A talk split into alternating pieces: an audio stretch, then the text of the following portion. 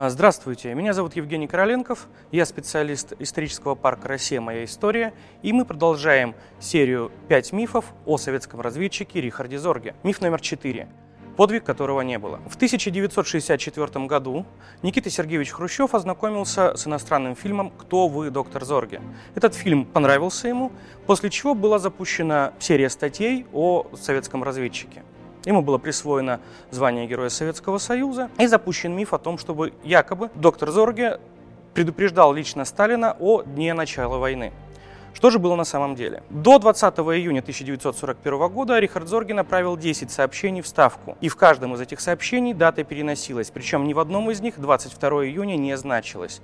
Причем в самом последнем сообщении, посланном за два дня до начала войны, дата начала войны переносилась аж на начало июля. Безусловно, это была не ошибка самого Зорге, а целенаправленная дезинформация немецкой контрразведки.